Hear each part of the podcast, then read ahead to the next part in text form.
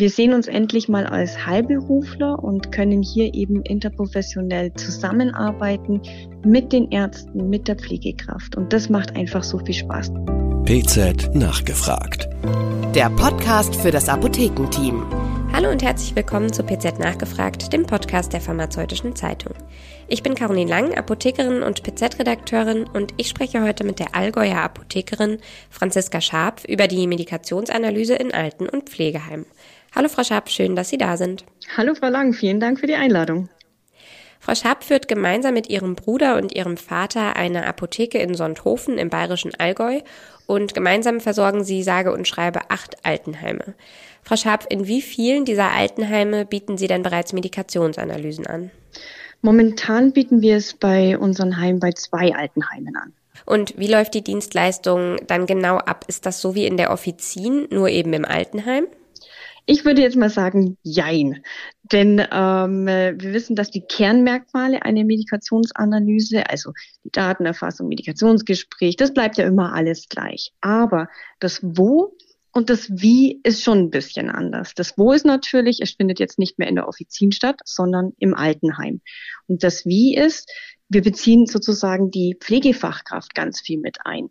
Ähm, vom Medikationsgespräch, Anamnesegespräch bis hin zu den Lösungsvorschlägen werden eben die Pflegefachkräfte mit eingebunden. Und teilweise auch die Bewohner, wenn die in Eigenregie Arzneimittel anwenden, eben werden besprochen die arzneimittelbezogenen Probleme, aber eben auch die Pflege wird intensiv mitgenommen auf die Reise der Medikationsanalyse, denn hier geht es natürlich auch um arzneimittelbezogene Probleme, die mit der Aufbewahrung zu tun haben oder auch mit dem Umgang der Bedarfsmedikation, mit Nebenwirkungen und Wechselwirkungen.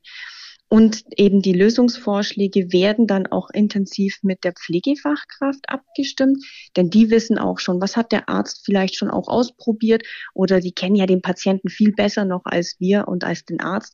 Und dann kann man die Lösungsvorschläge noch viel besser rausarbeiten. Wenn die Medikationsanalyse jetzt vor Ort im Altenheim stattfindet, wie organisieren Sie sich denn dann? Wie integrieren Sie die Dienstleistungen in den Apothekenalltag? Also im Altenheim haben wir einmal im Monat einen Showfix ausgemacht, wo die Apothekerinnen und Apotheker dann vor Ort ins Altenheim gehen und dann mit den PDLs, mit den Pflegefachkräften bestimmte Dinge besprechen, ähm, Neupatienten aufnehmen können und eben die Medi-Analysen dann machen können. Wie haben Sie denn die Heime für das Angebot gewonnen? Da das Pflegepersonal, wie Sie jetzt schon beschrieben haben, in den Prozess eingebunden ist, entsteht ja auch ein zusätzlicher Aufwand für das Personal. Ist da viel Überzeugungsarbeit nötig? Also bei unseren Heimen war so gut wie gar keine Überzeugungsarbeit nötig, denn das erste ist natürlich, es ist kostenlos fürs Heim. Und das Zweite ist, sie haben endlich einen Akademiker vor Ort, ähm, der Ansprechpartner und Unterstützung gibt für alle ja, Patienten individuellen Arzneimittelfragen. Sie wissen auch, heutzutage kommt der Arzt selten noch vorbei und ähm, hat aber auch wenig Zeit, um bestimmte Fragen sozusagen zu beantworten. Und hier sind sie sogar froh, dass einfach mal eine Apothekerin und Apotheker vorbeikommt, damit sie einfach über bestimmte Dinge Fragen stellen können. Und ein drittes ist, dass es natürlich auch ein Qualitätsmerkmal für das Heim ist, dass ein Apotheker ins Heim kommt und das finden natürlich die Angehörigen super und daher werben sie teilweise sozusagen damit, dass eben eine Medikationsanalyse auf Station stattfindet. Und dafür bleibt dann aber auch ein bisschen mehr Zeit für die Pflege, weil die Therapie Therapiesicherheit vorhanden ist und die Pflegekräfte nicht ständig wieder ähm, irgendwo nachfragen müssen, sondern sie wissen, einmal im Monat kommt auf jeden Fall eine Apothekerin und ein Apotheker vorbei. Wenn man dann ein Heim überzeugt hat, bei welchem Bewohnerinnen oder bei welchen Bewohnern fängt man denn dann am besten mit dem Angebot an? Ja, das war natürlich auch unsere Frage. Ja, wir können doch jetzt nicht plötzlich alle ähm, anschauen und äh, das geht ja gar nicht. Und daher war natürlich der, das erste Ding, alle Neueinzüge werden sozusagen jetzt frisch aufgenommen. Dann zum Beispiel auch ähm, Krankenhausentlassung, also zwei Wochen nach Krankenhausentlassung kann man ja sowas auch machen.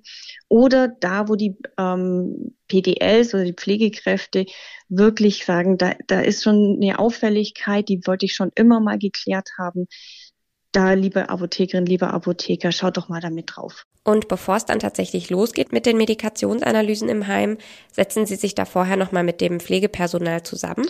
Was wir gemacht haben, ist, dass wir uns wirklich mit den PDLs und mit den Pflegefachkräften zusammengesetzt haben und das mal vorgestellt haben.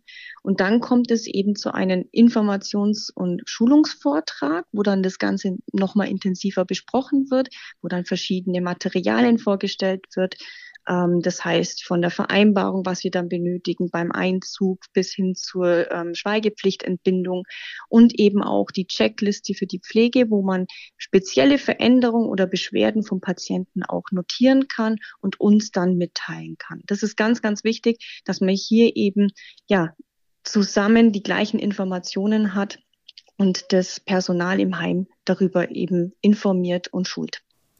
Warum lohnt sich denn Ihrer Meinung nach der Aufwand, die Medikationsanalyse ins Alten- oder ins Pflegeheim zu bringen? Erstens ist es, glaube ich, Mitarbeitergewinnung, es ist Mitarbeiterzufriedenheit und es ist Mitarbeiterbindung.